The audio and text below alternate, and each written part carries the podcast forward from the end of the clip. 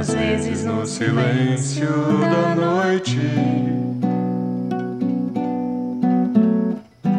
Você fica aí ouvindo nós dois. Você fica aí olhando abacate, pensando se come ele agora ou depois.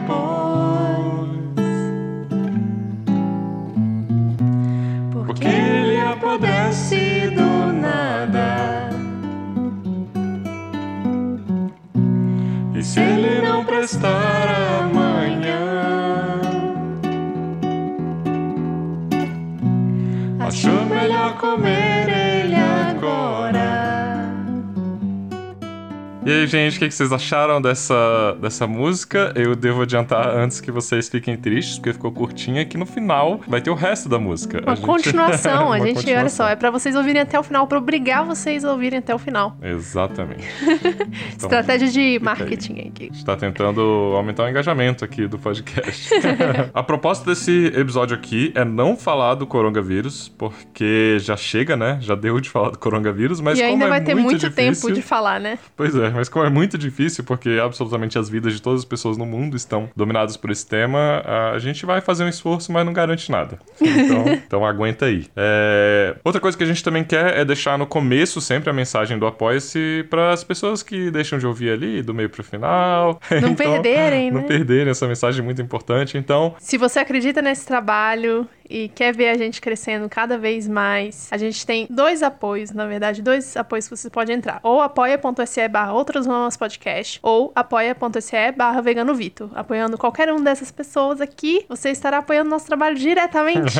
e o trabalho de outras mãos, obviamente. A gente meio que precisa desse apoio para continuar fazendo esse trabalho. A gente gosta muito de fazer, é um trabalho que tá aí disponível na internet, gratuito para todo mundo ouvir e compartilhar, mas é meio que demanda um tempinho, né? E nessa sociedade que a gente vive, tempo é dinheiro, então precisamos de dinheiro, ainda mais agora em tempos de coronga. Opa, não ia não falar. pode falar disso. Não pode falar, tá. Ainda mais agora neste tempo que a gente está vivendo agora, que os trabalhos estão sumindo e a gente não sabe como vão ser os próximos meses. Então, é isso aí, fica a mensagem. Bora lá pro episódio. Respondendo suas perguntas, começando cedo no nosso quadro. Acho que é o nosso quadro preferido? é, eu acho, que é o nosso quadro preferido, com certeza. Então vamos começar aqui com a pergunta do Carlos. O Carlos, ele é professor da UERJ de filosofia e ele tem um canal chamado Vegetal Vermelho. Se você quiser segui-lo, você está muito mais do que convidado.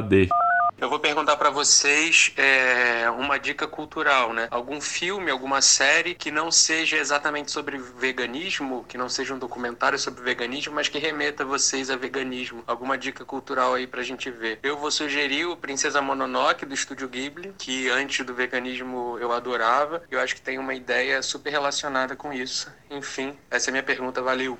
Gostei dessa pergunta. Você consegue pensar em algum assim de cara? Nossa, é, tirando o Oksha, que eu acho que é o mais óbvio, a gente já falou de Oksha aqui, né? Uhum. Não sei. De cara, assim, eu não consigo pensar em nada específico que remeta ao, ao veganismo, mas talvez porque antes eu não tivesse o olhar tanto atento pra isso. Talvez eu devesse rever alguns filmes, né? Uhum. É, tem. O que eu consigo pensar agora foi coisas que já me indicaram, por exemplo, a Fuga das Galinhas. Eu ouvi falar que tem uma mensagem meio vegana. Sim, A Fuga das Galinhas eu, eu vi recentemente. E também é, Oaks, eu acho que vale a pena pra todo mundo assistir. Oaks é um filme muito legal. É do mesmo diretor do Parasita, do filme Parasita, que vocês viram aí no Oscar ganhando vários prêmios, inclusive de melhor filme. É, deixa eu pensar. Os estúdios Ghibli, eles têm vários filmes com essa temática, na verdade. Então, apesar da Princesa Mononoke ter isso de uma forma muito forte, é, tem também Náusea, que tem uma mensagem muito bonita também, ambientalista. É, o próprio Totoro, de certa forma, né? Uhum, sim. É, o Totoro é um filme muito lindo e Traz essa relação com a natureza e com os animais de uma forma mais diferente, né? Do Sim. que a gente tá acostumado. É, mas nada que questione diretamente, assim, especismo nem nada, né? Uhum. Até porque tem várias cenas de, de comida com animais, né? Vocês comendo coisas tipo peixe, coisa assim. É, poxa, Carlos, boa pergunta. E Eu aliás, acho eu, a gente vou. meta, né? Vou deixar isso, na verdade, eu vou devolver essa pergunta pra vocês que estão ouvindo, porque eu tenho certeza que vocês têm dicas muito melhores. Então, se você tem uma dica massa de algum conteúdo assim, escreve no post que já tá agora no Instagram. Então tem um post agora no Instagram sobre esse episódio, é, no Hora do Abacate. E aí você vai lá e escreve a dica de filme ou de série, de. Pode ser até de música, de repente, que você acha que as pessoas podem consumir, que tem a ver com a temática vegana. Aí todo mundo pode ir lá e ver e aprender aprender e, e passar esse tempo que nós estamos passando agora, né? Consumindo coisas. Conteúdos mais. Conteúdos culturais e educativos. Sim. É, tem uma outra pergunta aqui no Telegram do Hora do Abacate, que a gente prioriza, né? Vocês sabem. É enorme. Vamos lá. Boa noite, gente. Tenho duas perguntas para fazer aqui. A primeira é: como vocês lidam com questões de pegar em coisas feitas de origem animal? Alguns exemplos. Que você vai fazer compras com seus amigos ou família e você tem que pegar a maionese. Ou você tá encarregado de empacotar as compras e chega na parte das carnes. É, vocês se sentem mal em pegar nessas coisas ou é de boas? A segunda pergunta é: vocês se lembram de algum personagem fictício que só agora vocês perceberam que tem um discurso vegano? Como, por exemplo, a Pocahontas cantando Cores ao Vento, ou aquele filme Baby, que tem um discurso sobre matar o porquinho. Por fim, venho agradecer muito a vocês. Me sinto muito orgulhoso por poder dizer que virei vegano e ecossocialista acompanhando o trabalho excelente de vocês. Vocês são necessários para o mundo. Muito obrigado por tudo. Ah, que Pô, lindo. valeu, João Vitor. Obrigada, obrigada. Legal, fico feliz de saber. Ó, foi uma pergunta mesmo. bem parecida com o do Carlos, né? A segunda parte, eu acho. É, foi. É, Baby, Baby é um bom filme. Inclusive, o ator que faz o fazendeiro virou vegetariano depois de fazer o filme, né? Porque Virou vegano e virou vegano e ativista, foi ativista, preso, exatamente. Foi inclusive. preso já por conta disso. É, mas ele passou por uma transição aí. E exatamente por conta do filme, ele mudou a relação totalmente. Porque imagina gravar ali um filme inteiro, um longa-metragem com um porco o tempo inteiro, convivendo com ele, vendo que é, tipo, igual Uhum. um cachorro, né?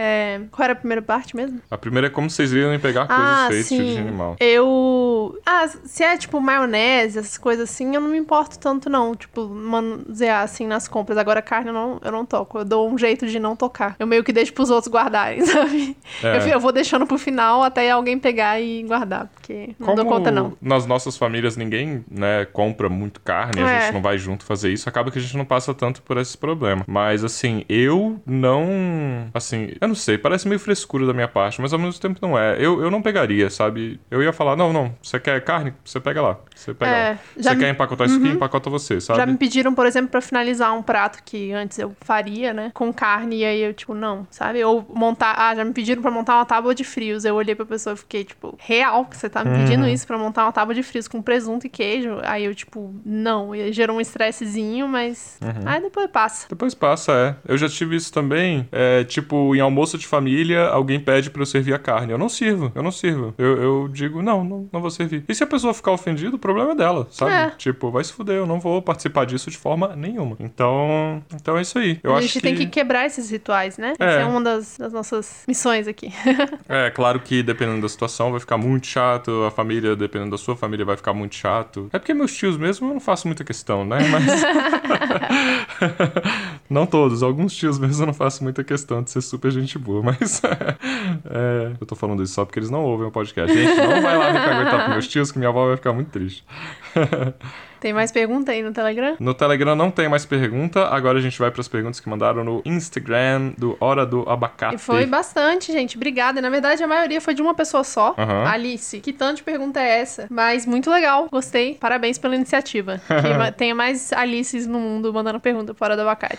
o Diogo falou que comeu o vegano do Subway e é igual a todos os outros. Tem gosto de plástico. Como a gente tinha. Como a gente né? mencionou, vai ter gosto de todos os outros sanduíches do Subway. Não acredito que vai ter o gosto e cheiro diferente dos outros sanduíches do Subway. A gente ainda não comeu. Vai demorar agora pra comer, porque tá tudo fechado. É, total. E se a gente for pedir uma encomenda de algum lugar pra comer, a gente vai pedir do Apetite Natural aqui em Brasília, É, vai ser ou o do, do Casinha, Casinha, Café. a gente do não vai pedir do Subway. Foda-se o Subway. Movimentos políticos interessantes para veganos anticapitalistas se organizarem. Desse três e subverta.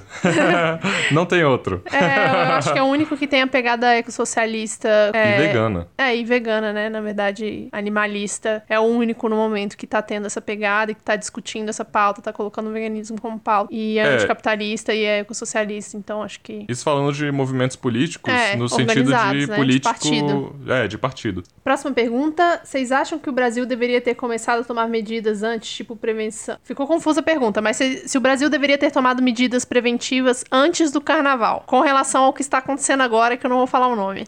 É, eu acho que não porque um quis estragar o carnaval.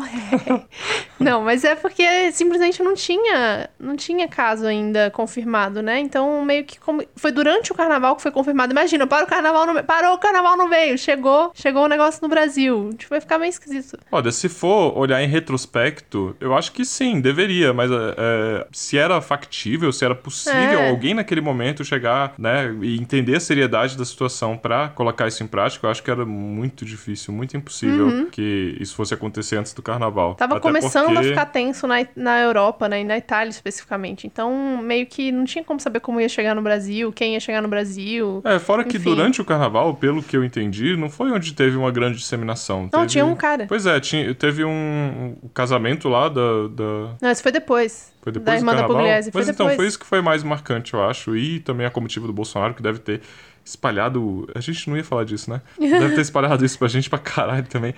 É, eu não acho que, que teria mudado muita coisa se tivesse começado antes. Eu acho que a única coisa que mudaria deveria ter é... sido mais é. firme assim que entendeu-se a seriedade da situação. E não, a, e ter feito testes. Tem... É a única coisa que resolve esse problema é fazer testes. É. Por exemplo, para quem tá acompanhando os números e vendo como que é o que que o Atila tá falando na internet, que é um biólogo, virologista que tá trabalhando com isso, é... os números, por exemplo, de infectados na Alemanha são muito altos, mas número de mortes é muito pequeno, mas é porque eles estão fazendo muito teste. Então eles têm um, uma noção de, de, como que tá a população e estão conseguindo isolar todo mundo. O problema do Brasil é que não tá sendo feito, feito teste. Uhum. É, Enfim. e parece que não tem muito interesse nisso. Enfim, como ter motivação para exercício na quarentena? É, a motivação chama-se dor no joelho e dor nas costas, que hum. começa a dar depois de tanto tempo sentada. Então, começou a doer, aí eu faço exercício porque não tem muito o que fazer. Aí, às vezes, eu fico com dor nas costas do exercício, que foi o que hum. aconteceu essa semana quando eu fui fazer a live do de, do Afrofunk. Muito legal, por sinal, recomendo. É muito legal passar uma hora rebolando a bunda pra suar bastante. Mas é isso, a motivação é simplesmente não conseguir. Eu não, eu não sou, eu não consigo ficar muito tempo parado. Então, para mim, o exercício é meio que fundamental. Pro Vitor é meio fácil ficar parado. Uhum. Eu acho que fit dance, a, a, ficar dançando as músicas do fit dance é uma ótima motivação. Vem para São Carlos algum dia, carai. Vamos? Então, a, Alice, eu e a Thaís já fomos, né? Se você não foi, agora não sei quando a gente vai de novo, porque a gente foi ano passado e é muito legal a gente viajar, só que para isso a gente precisa de dinheiro e que as uhum. pessoas paguem a nossa ida para cidades, né? Então, as últimas viagens a gente conseguiu que as pessoas pagassem todas as nossas idas, inclusive foi um coletivo feminista vegano da Universidade de São Carlos que levou a gente para lá. Foi muito legal. Então, Mas ela tá falando vocês, eu e você, não é Tudo você, bem, mas eu tô falando no geral de que assim, a gente não é simplesmente a gente pegar o carro e ir, até porque agora a gente tá muito distante de São uhum. Carlos. Então, vai rolar viagens pelo Brasil inteiro assim que tudo isso mudar. tudo isso tá aí. Tudo isso que tá aí mudar e a gente sair dessa quarentena doida. Qual sua bebida alcoólica favorita? Eu acho que a Alice estava bêbada quando fez esse tanto de perguntas. Hum. Mas tudo bem, qual a bebida alcoólica favorita? Morrito. Ah, pra mim é difícil de dizer. Hum... É cerveja, Vitor, com certeza. Mas é porque eu, eu, eu bebo whisky. cerveja com mais é. frequência, mas eu acho que talvez o uísque seja minha bebida alcoólica preferida. Quer dizer, agora agora não mais, né? Eu tô na quarentena até do álcool. Faz muito tempo que eu não bebo nada. De qual marca vai ser o ovo de Páscoa de vocês? Nenhuma. Nenhuma. existe ovo de Páscoa? Faz tanto tempo que não existe ovo de Páscoa na minha vida que eu nem sei o que. Na verdade, eu nunca tive ovo de Páscoa, quase, né? Essa é a verdade. É, eu tive. Eu, eu tive. ganhava Minha avó barra. me dava. Minha avó me dava ovo de Páscoa. Eu comia metade de cada vez. o que cozinhar quando não colocar. Não. O que cozinhar quando não coloca o grão de bico de molho? Não, mentira, pera. O que cozinhar quando não coloca o grão de molho? O grão mesmo. Não, não. É, tem grãos e grãos. Tem grão que não precisa de molho. Aquela lentilha vermelha, por exemplo, não precisa de molho. Mesmo a lentilha a que a gente tá mais acostumada, a, a verdinha lá, ela, ela não precisa de tanto tempo de molho, então é de boa, assim. Você pode comer outras coisas. Não precisa comer grão sempre. É, mas assim. Ah, dá uns peidos, tá de boa. é... Shiitake ou shimeji, Vitor? Shimeji. Shiitake. Eu acho que shimeji tem uma textura esquisita, parece uns ETzinhos. Hummus ou guacamole? É, essa pergunta, ela é complicada. Sacanagem. Porque talvez o hummus seja mais versátil, mas eu acho que guacamole. Ah, guacamole. Guacamole. Se for pra escolher, tipo mais assim... Gostoso, é. é, o mais gostoso é o guacamole. Se for pra escolher, assim, pro dia a dia, dia, pra eu ter todo pro resto dia. da vida, é, eu acho que hummus. Porque dá pra fazer muita coisa com hummus. Dá pra é. rechear coisas com hummus. Dá pra fazer de base de torta, sabe? Umas coisas assim. Mas dá pra fazer isso com guacamole também. Base de torta não dá pra fazer. Não, mas dá pra fazer guacamole de molho de salada. Mas, por exemplo, dá pra rechear o kibe de... com hummus. E dá pra fazer cobertura de guacamole no kibe, que também deve ficar maravilhoso.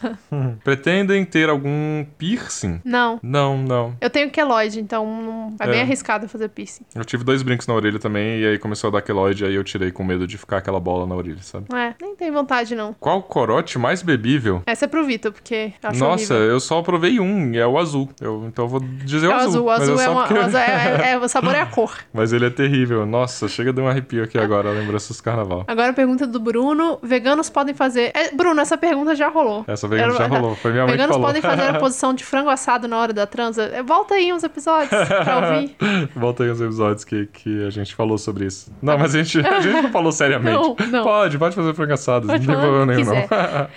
E aí, o Roxinho perguntou qual o prato mais exótico vocês já fizeram usando abacate. Caramba, boa pergunta. Eu acho que não o prato mais exótico, mas assim, a mistura mais exótica que a gente já fez usando abacate. Porque se tiver abacate, talvez a gente coma com qualquer coisa. Hum. Ah, não sei, não sei. Acho que Não tem nada muito exótico. Não, nada muito exótico, não. Tá, a próxima pergunta a gente tem que fazer. A gente tem que responder rápido, porque senão a gente ficar. Ah, é, mas a gente já de respondeu, não? A gente respondeu mais ou menos, eu acho. Tá bom, então vamos fazer de novo. Nesse formato ainda não. Então vamos lá. Babi, três filmes favoritos, três livros favoritos. Tá. Filme. Ah, é muito difícil, eu não consigo. É muita pressão. Posso falar livro primeiro? Pode. Tá bom. É Harry Potter, Orgulho e Preconceito e Americana. Tá, agora filme. Não, fala seus livros aí enquanto eu penso filme. Harry Potter, Senhor dos Anéis, Shogun, a gloriosa saga do Japão. Agora filme. Filme, eu vou falar Totoro, Amadeus e, e o terceiro filme do Senhor dos Anéis, que pra mim é uma das maiores obras-primas de toda a história das obras-primas de história de obra-prima.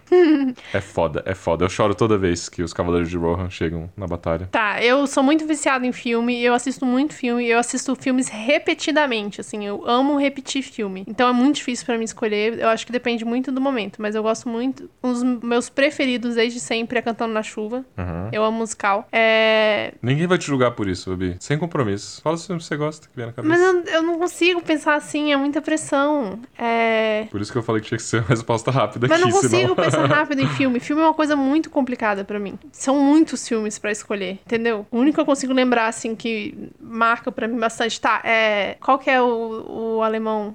A Vida dos Outros. Cantando na chuva, a vida dos outros. É bom que mostra bastante minha. o quão eclética eu sou, né? A parada aqui. E recentemente eu gosto, eu gosto muito de comédia romântica. E eu acho que dos recentes, assim, desses comédias românticas que estão aí nos streamings, alguém especial é muito bom. Pronto. Mas não é um filme marcante, não é filme favorito, é só porque eu lembrei agora. Tá bom. Tá bom? Tá bom. Então tá bom. É, a gente vai aproveitar esse espaço também, porque uma pessoa nem sabia que eu tinha. que eu e a Babi a gente tinha hora do abacate. E aí ela falou assim: Oi, Vitor, tudo bem? Não sei se você lembra de mim, é, mas eu tenho algumas dúvidas. Uma, qual a crítica contra o ovo? Se for de galinhas soltas, tipo da casa da minha mãe. É, e dois, tem que tomar suplementos? É, é, tipo, acho que esses são os meus dois maiores tabus pessoais. Então eu vou tirar aqui um tempinho pra falar sobre ovo. Eu vou falar sobre ovo do fundo do quintal também. Aí você deixa a parte da política sexual da carne pra mim, por favor, tá? Tá bom. O Vitor está se preparando, calma. Ele vai vir um roteiro na cabeça Hum. dele e ele vai reproduzir esse roteiro. Tá com sono, menino. Acordei muito cedo hoje. Que mentira. Primeiro de tudo, quem consome ovos de galinhas do fundo do quintal, só consome ovos de galinhas do fundo do quintal? Ou tipo, se vai no restaurante, vai comer um salgado que tem ovo? Ou se vai num- numa padaria, vai comer alguma coisa que tem ovo, né? Se vai comer um bolo na casa de alguém, vai comer uma coisa que tem ovo. E, e esses ovos, com certeza, não vieram do fundo do quintal.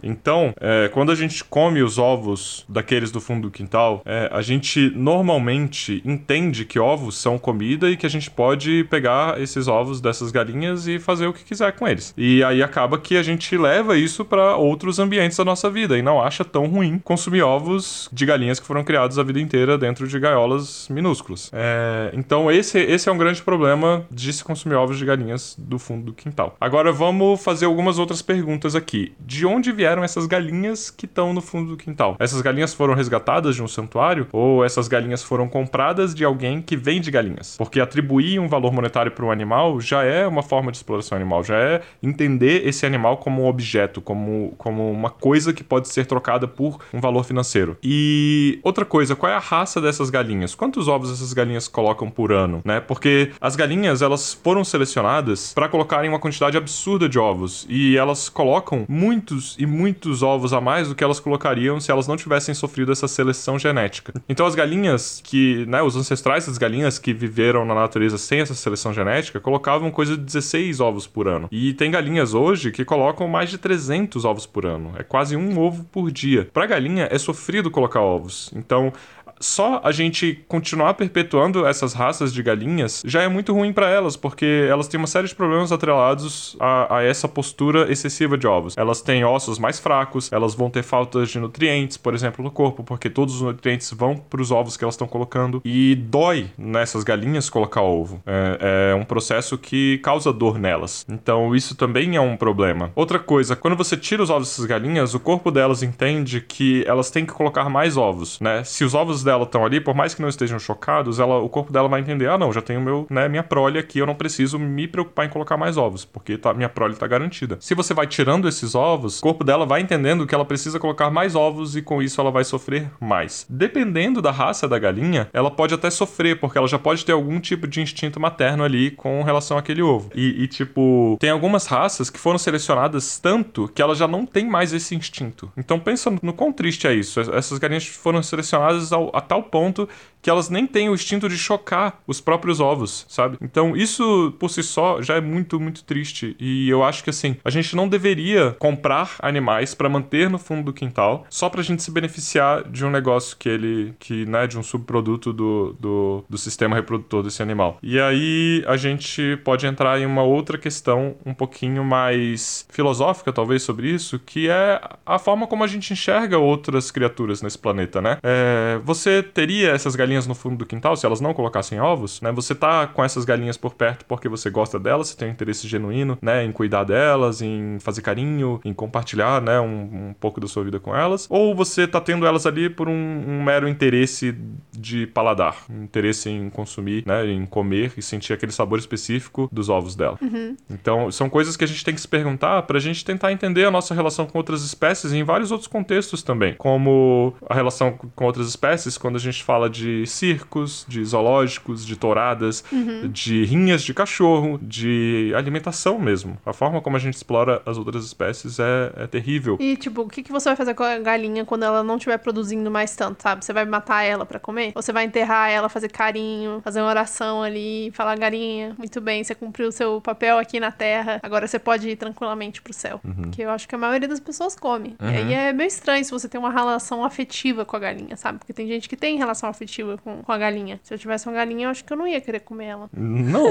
Seria tão bizarro quanto, tipo, um gato ou um cachorro seu morrer e você falar, hum, poxa, que triste, morreu, né? Mas espera aí, vamos aqui fazer uma, uhum. um filé mignon, sabe? Então é uma relação que o especismo explica muito bem, né? Essa relação de que a gente tem espécies que a gente pode explorar e pode consumir, que são consumíveis e tem um valor monetário dentro da nossa sociedade. Uhum, sim. É, e, e, de certa forma, eu acho que o valor monetário a gente atribui para todas as espécies. Uhum. Seja cachorro, gato, que as pessoas compram, né? Cachorros Sim. e gatos de raça. Seja animais de zoológico também, que os zoológicos muitas vezes compram esses animais. É, aquários também compram esses animais que são tirados da natureza. Elefantes, por mais bonito que você, né, que a gente acha que um animal é, por mais que a gente respeite de certa forma, entre muitas aspas aqui, alguma espécie específica de animal, se você oferecer um valor monetário por esse animal, você muito provavelmente vai conseguir levar ele para casa, sabe? Então, é, a gente tem que repensar muito a forma como a gente enxerga outras espécies no sentido mais profundo mesmo, né? Por que que, por que, que a gente pode comprar e vender animais? O que, que diz Uhum. isso sobre eles? Eles são mercadorias, né? Pra, a forma como a nossa sociedade enxerga esses animais é como se eles fossem meras mercadorias. Uhum. E aí tem uma coisa, para além dessa atribuir é, valor a essas mercadorias, que são vidas, na verdade, que vale tanto para as galinhas poedeiras, né, de fundo de quintal, quanto para as vacas que o pessoal também cria para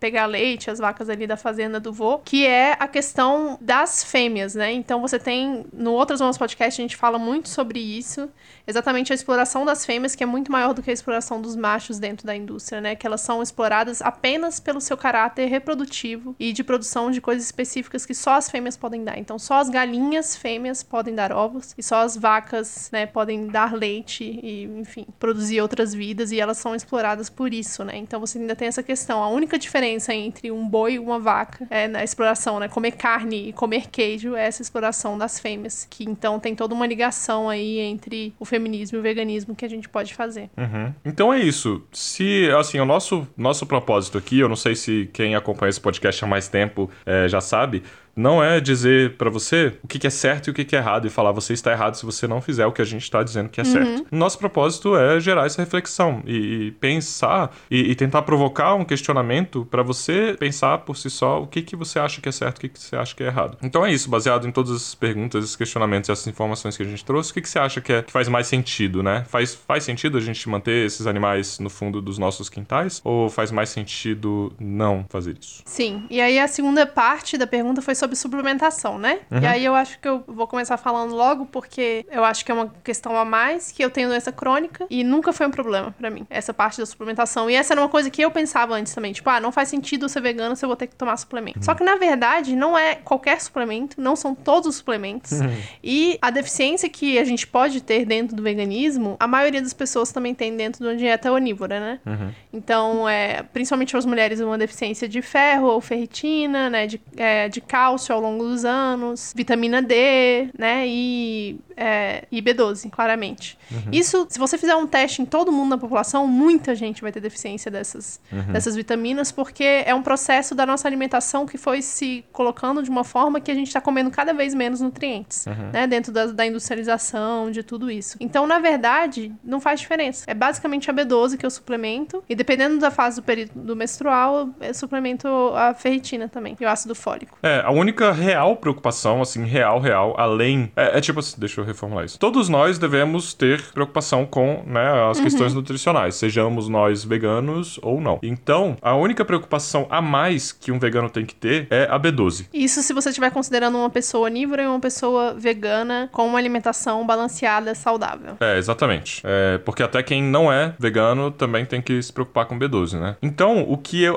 o único suplemento que eu tomo é B12 e tipo assim, minha B12 tá ótima, todos os meus outros nutrientes, inclusive meu ferro, estão ótimos. Uhum. Até a vitamina D tá muito boa também, apesar de que nesse momento tá meio difícil pegar sol, mas mas a gente vai continuar tentando. É... Mas é isso, a preocupação com suplemento, a preocupação com nutrição deve ser de todo mundo, né? Se a gente quer ter uma vida mais saudável, mas a preocupação, não existe uma preocupação muito grande extra se você para de comer animais. A única preocupação real, se você para de comer animais, é a B12. Você tem que realmente suplementar a B12. Uhum. Isso eu digo para todo mundo que tem interesse em fazer essa transição, porque é, a falta de B12 pode trazer problemas bem, bem sérios. É igual a falta de vitamina D, né? Traz depressão, traz várias coisas que são ruins, assim. Uhum. Então tem que ficar, tem que tomar cuidado mesmo se você come carne, porque muita gente tem alguns processos no metabolismo que tem uma hora que começa a não absorver mais B12, né? Uhum. E o corpo meio que faz um estoque, assim. Então você tem que ir acompanhando. Tem, tem veganos que eu conheço que conseguem ficar um ano sem tomar B12, depois tem que voltar a tomar. Enfim, tem, é uma coisa de acompanhamento contínuo que todo mundo deveria fazer, sim, sim. mas só os veganos fazem, só uhum. as pessoas só prestam atenção nos veganos porque a gente parou de comer carne.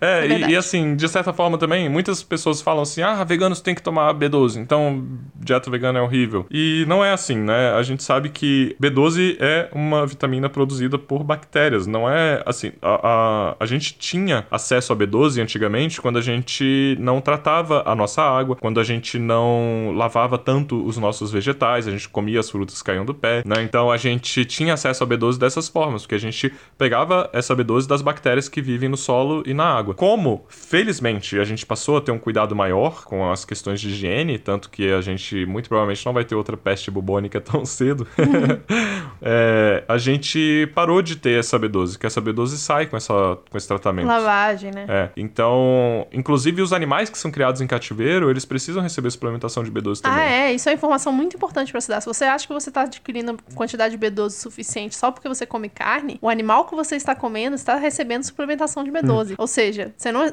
você não tá tomando, mas tem alguém tomando por você, no final das contas. É.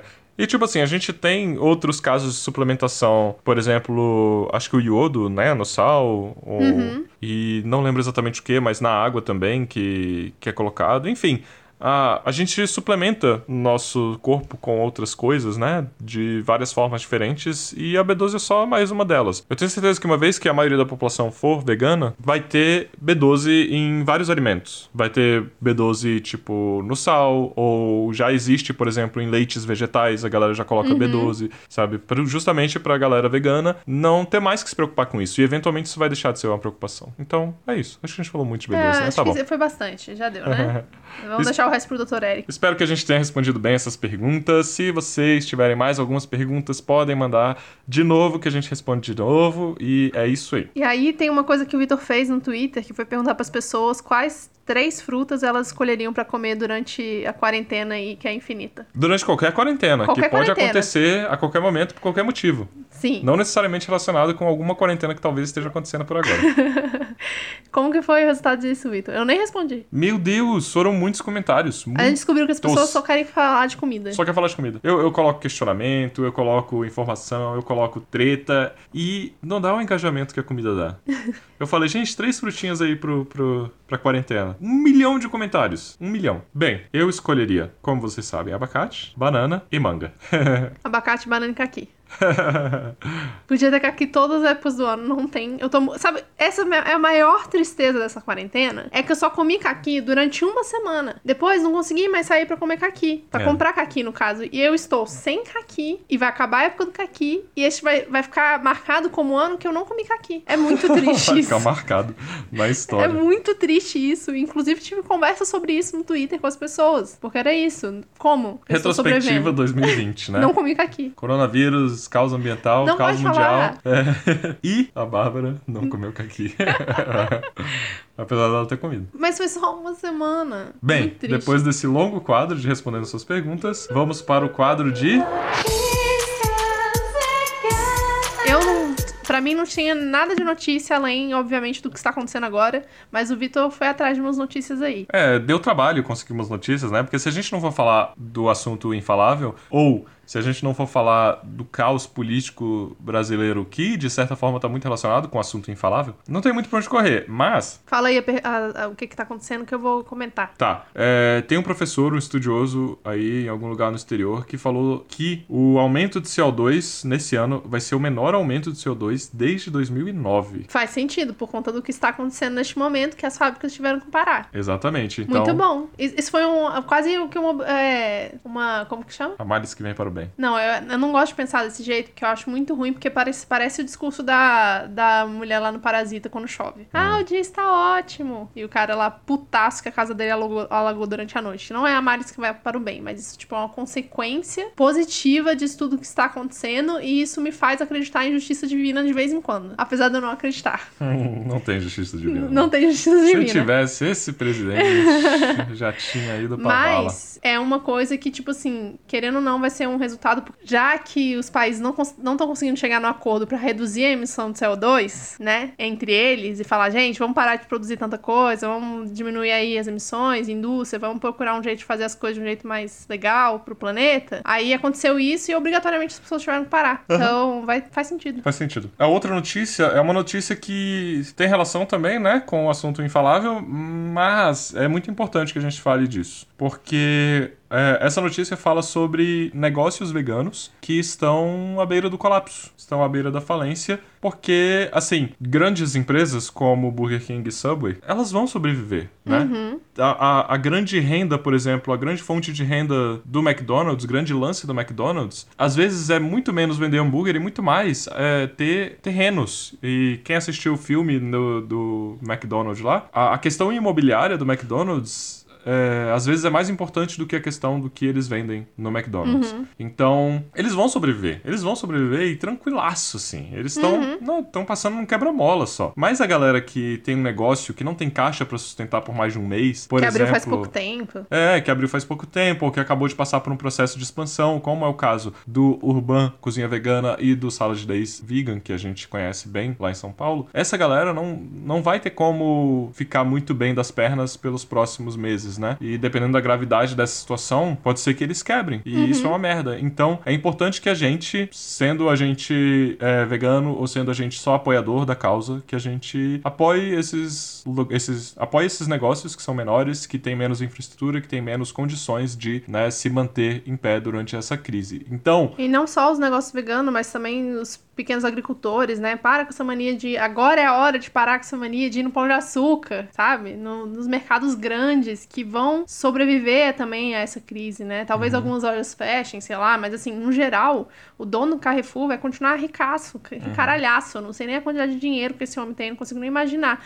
Mas o dono do mercadinho da esquina, ou o pequeno agricultor que tá ali levando é, fruta e verdura orgânica pra você todo final de semana, ele não vai sobreviver se você não comprar diretamente dele. Então essa é a hora de ir atrás da galera do MST e falar, quero comprar a cesta de vocês. Sabe? Isso aí, isso aí, exatamente. Vai nas feiras, vai ter contato com o MST, com a galera que produz próximo, é, vai comprar de restaurantes e negócios pequenos que tem uma proposta mais bonita pro futuro, Sim, né? e que ainda estão fazendo delivery, né? Então foda-se o Subway. Se você quiser experimentar essa merda desse sanduíche do Subway, Experimenta depois. Experimenta depois, experimenta daqui a seis meses. Que o Subway, você tem certeza que esse sanduíche ainda vai estar lá.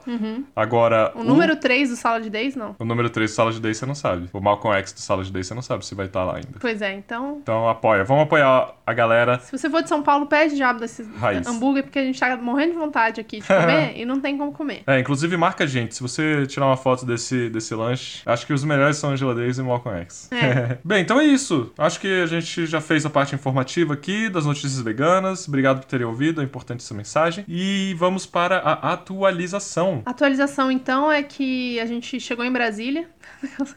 Deu tudo certo na viagem. Aham. Foi uma viagem muito gostosa, não tinha absolutamente ninguém na estrada. A gente teve que ultrapassar três caminhões. Uhum. Então a gente chegou aqui, a gente saiu de lá às seis e meia da manhã e chegou aqui às cinco da tarde, foi incrível. E aí, numa confusão de saber onde a gente ia ficar, porque como a gente estava chegando de São Paulo, eu e o Vitor temos que ficar isolados do resto da humanidade em Brasília.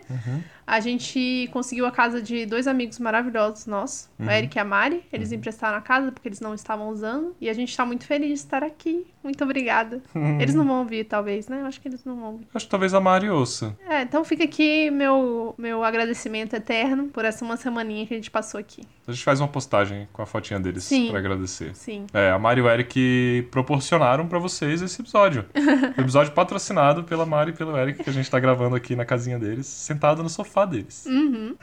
E é isso, a partir de agora a gente vai então pra casa da minha irmã e a gente vai gravar os episódios de lá e eu não sei quanto tempo a gente vai ficar, né? O nosso sonho maior era agora procurar um apartamento e tal, mas vai ter que esperar. Então tem não tem muita atualização, a gente vai continuar gravando aqui pra vocês de qualquer forma. É isso aí. É, bem, agora no quadro de qualquer coisa que der vontade de falar, a gente vai falar sobre vários produtos culturais que a gente consumiu nos últimos tempos, que foram muitos, já que a gente tá De no- quarentena e sem trabalho. de quarentena e com pouquíssimo trabalho. É, a Babi assistiu pela primeira vez na vida o filme Totoro, que eu insistia pra gente ver há muito tempo. O Vitor me julgava porque eu nunca tinha assistido Totoro. Não, uma pessoa que se diz cinéfila não pode viver sem assistir Totoro. Não, a diferença é que seu pai sempre gostou desses filmes e mostrou pra vocês, e meu pai é do cinema clássico. E aí eu vi outros filmes que você não viu. Não, mas ó, meu pai não era super fã de Totoro. Não foi ele que, que alugou Totoro pra gente assistir, foi a gente. Acontece. Tem Então- gente da minha idade que nunca viu o filme das Spice Girls. Eu julgo. É, eu também julgo. Então pronto. Eu vi no cinema, No cinema? Uhum. Não, eu vi em na casa. quarta série. Caraca. É. Muito Bem, bom o filme. Totoro a, é gente, lindo. a gente falou um pouco Totoro é antes, lindo. da- né, neste episódio mesmo. Muito Sim. lindo o filme. Eu confesso que eu fiquei com um pouco de sono porque era depois do almoço e ele tem um ritmo bem lento, mas é lindo o filme. Vale é muito a lindo, pena ver. É lindo o filme, lindo. Só tem uma hora e vinte, nem dá pra sentir sono. não. Chorei. É tudo lindo. É, a gente assistiu também uma das melhores séries que já foram produzidas na história da humanidade das séries. Sim, eu já tinha assistido e eu queria muito que o Vitor assistisse. E ele quis assistir porque o Donald Glover, que é o. Enfim, ele é cantor. É o ator, Childish Gambino. Ele é, é, o cara diretor. que vocês devem conhecer pelo clipe This Is America. É, exatamente. Ele tem aquela série Atlanta, que a gente gostou muito de assistir, e ele recomendou muito essa série, aí o Vitor quis assistir, né? Não adiantou minha recomendação, teve que vir de outra pessoa. Teve que vir de outra pessoa e teve que a gente estar no lugar que existia a Amazon Prime, porque antes a gente não tinha a Amazon Prime. Enfim, Então, essa série Fleabag também é veio com boa. o patrocínio da Mari e do Eric. Fleabag é uma série muito boa, muito divertida. É, Ela tem todos os sentimentos misturados na mesma série, isso é verdade. É tristeza, é... talvez não tenha o terror ali que a Atlanta tem e, e Fleabag não tem, né? Mas tem o drama, tem a tristeza, dá pra chorar bastante e tem muitas risadas também Tem o de surreal. vergonha alheia, que eu gosto muito dessa Essa pegada meio surreal, né? Dessa coisa meio bem íntima. A atriz tá sempre falando pra câmera, então você sente parte da história junto com ela, é muito legal. Ela quebra a quarta parede. Todo mundo que você acha achou, muito chique falar isso. Eu achei sensacional, essa série é incrível. A atriz da série, que eu não sei o nome, maravilhosa, maravilhosa, assim. É muito massa. As coisas que acontecem são inusitadas, mas são totalmente, tipo, poderiam mesmo acontecer. É uma série que tem muita vergonha alheia no estilo The Office e também tem muita beleza, estética mesmo, assim. A qualidade de produção da série é muito massa, muito boa, muito bonita. É, não sei, não tenho nada pra falar de ruim dessa série, na verdade. Eu não, não tenho críticas à série. Ah, se eu for criticar a série é porque eu acho que caberia mais uma temporada, porque eu queria passar mais tempo vendo essa série, mas... Até o Vitor se apaixonou pelo padre, gente. Mas eu achei massa porque essa série, ela teve a proposta de ter duas temporadas e ela acabou na segunda temporada e acabou. Não fica essa porra dessa enrolação desgraçada que a galera fica, ah, eu vou deixar aqui abertinho pra se tiver patrocínio a gente continua. Tipo, por exemplo, Sim. Stranger Things. Que Stranger Things, ela nunca vai terminar terminado. É um vai, saco vai isso. chegar um dia que eles vão deixar uma parada aberta pra discutir depois Ou e tipo, The não vai Way. dar a au- audiência esperada. The Way foi a maior decepção nesse sentido, porque, assim, acabou sem acabar e a gente queria ver mais. Horrível. Exatamente. É tipo Sex Education também. Não tem um negócio, ah, vai acabar aqui agora. E eu acho, eu admiro quando a produção da série fala, não, vai acabar agora. Tipo como foi também com Breaking Bad, que o, o ator falou assim, gente, já chega, né? Vamos acabar essa merda. E aí acabou. E acabou e fechou. Não ficou enrolando, enrolando, enrolando, enrolando pra sempre. Enfim, foi, já foi muito de Fleabag, né? Tá bom. E aí, outra coisa que o Vitor me julgava pra sempre, que eu não tinha assistido, era a letra e música. Mas eu vou falar que é porque eu não gosto do Rio Grande. É, eu acho que agora o julgamento é outro. O julgamento é pelo Babi não gostar do Rio Grande. Mas ele, é- ele é meio babaca, eu não gosto dele. Eu não gosto dos papéis que ele faz, eu não acho ele bonito, eu não entendo esse auê todo em cima dele. Mas enfim, outra geração também, né? Ele fez uns filmes antes aí que parece que fizeram sucesso também. Cadeira.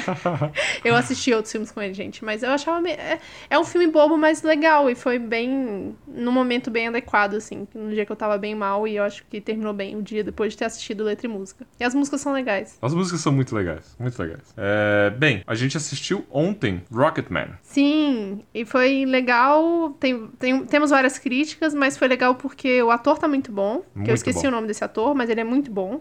Parabéns pelo papel. Parabéns você que tá ouvindo, seu ator que fez. É, E as músicas são maravilhosas também. Então, meio que eu acho que envolve. Eu, eu, eu amo musical, né? Então, é, eu acho legal. É, achei um pouco longo demais, mas, mas é muito bonito e deu pra se emocionar também. E a última coisa que a gente vai indicar aqui pra vocês, que a gente viu também, é uma série chamada Modern Love. Tudo da Amazon Prime. Vocês estão vendo, né, gente? Que a gente aproveitou essa semana que tinha Amazon Prime na casa dos amigos pra assistir. Falta o último episódio ainda. A gente ainda não assistiu o último episódio, eu acho. É, mas essa série Modern Love, a Babi me contou que é uma série baseada em histórias que mandaram para o The New York Times, de pessoas que falam sobre amor. E De várias formas. de várias formas diferentes. E, nossa, muito legais. Muito legais alguns episódios. Outros, nem tanto. É, mas a proposta da série é muito geral, legal. Muito legal a série. Bom, acho que é isso. Acho que é Terminamos isso. por aqui. A gente falou bastante hoje. Falou. De Muito. coisas diversas. Eu nunca vi variar tanto o tema. É, foi bom, foi bom. Foi bom. E, é, bem, como a gente tinha prometido, vocês vão ficar aqui no final agora com o restante da música que a gente começou a cantar no começo. Uhum. Espero E que vocês gostem. Eu espero que vocês gostem muito. E compartilhem esse episódio com todo mundo que vocês conheceram. e aí, de repente, a gente grava um vídeo depois, tocando essa música. Eu acho. É É? porque a gente precisa ter acesso ao nosso violão, né? É, a gente tá sem acesso ao nosso violão. Mas tudo bem, vai rolar. Vai rolar, vai rolar. Vai rolar, vai rolar. Então é isso, gente. Se cuidem, tomem sua B12, tomem sol se vocês conseguirem. É importante Fiquem em demais tomar casa. sol, mas fiquem em casa. Não saia de casa, não abraça as pessoas. A não ser que seja a pessoa que mora com você. Aí pode abraçar. É, aí, aí gasta os abraços aí. E em breve a gente se vê de novo, se ouve de novo. e quem sabe a gente nos vê pessoalmente mais rápido, se todo mundo ficar em casa. Isso aí. Quanto mais tempo você ficar em casa, mais rápido essa merda acaba, tá bom? Tá bom? Então É tá, nóis. beijo. Beijo. Tchau, tchau.